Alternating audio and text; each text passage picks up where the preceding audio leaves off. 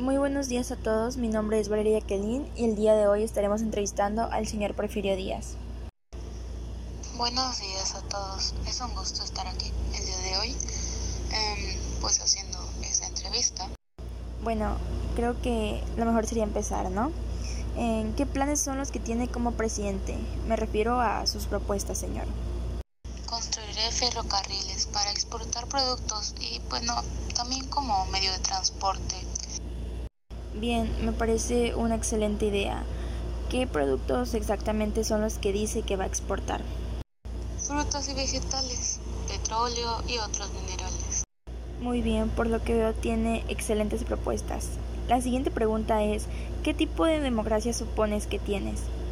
Creo que es un gobierno autoritario, porque el país está a cargo de oficiales militares y tecnócratas. Sí también, bueno,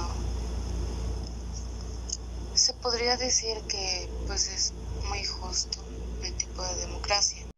Muy bien. ¿Usted piensa, bueno, usted cree que es necesario tener un régimen de dictadura?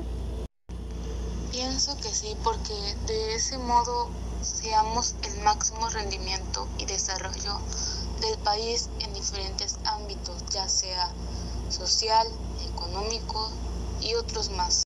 Tiene un buen punto, un buen objetivo, señor.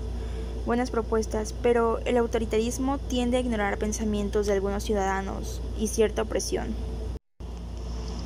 Cierto, pero creo que es un precio razonable por un país primermundista.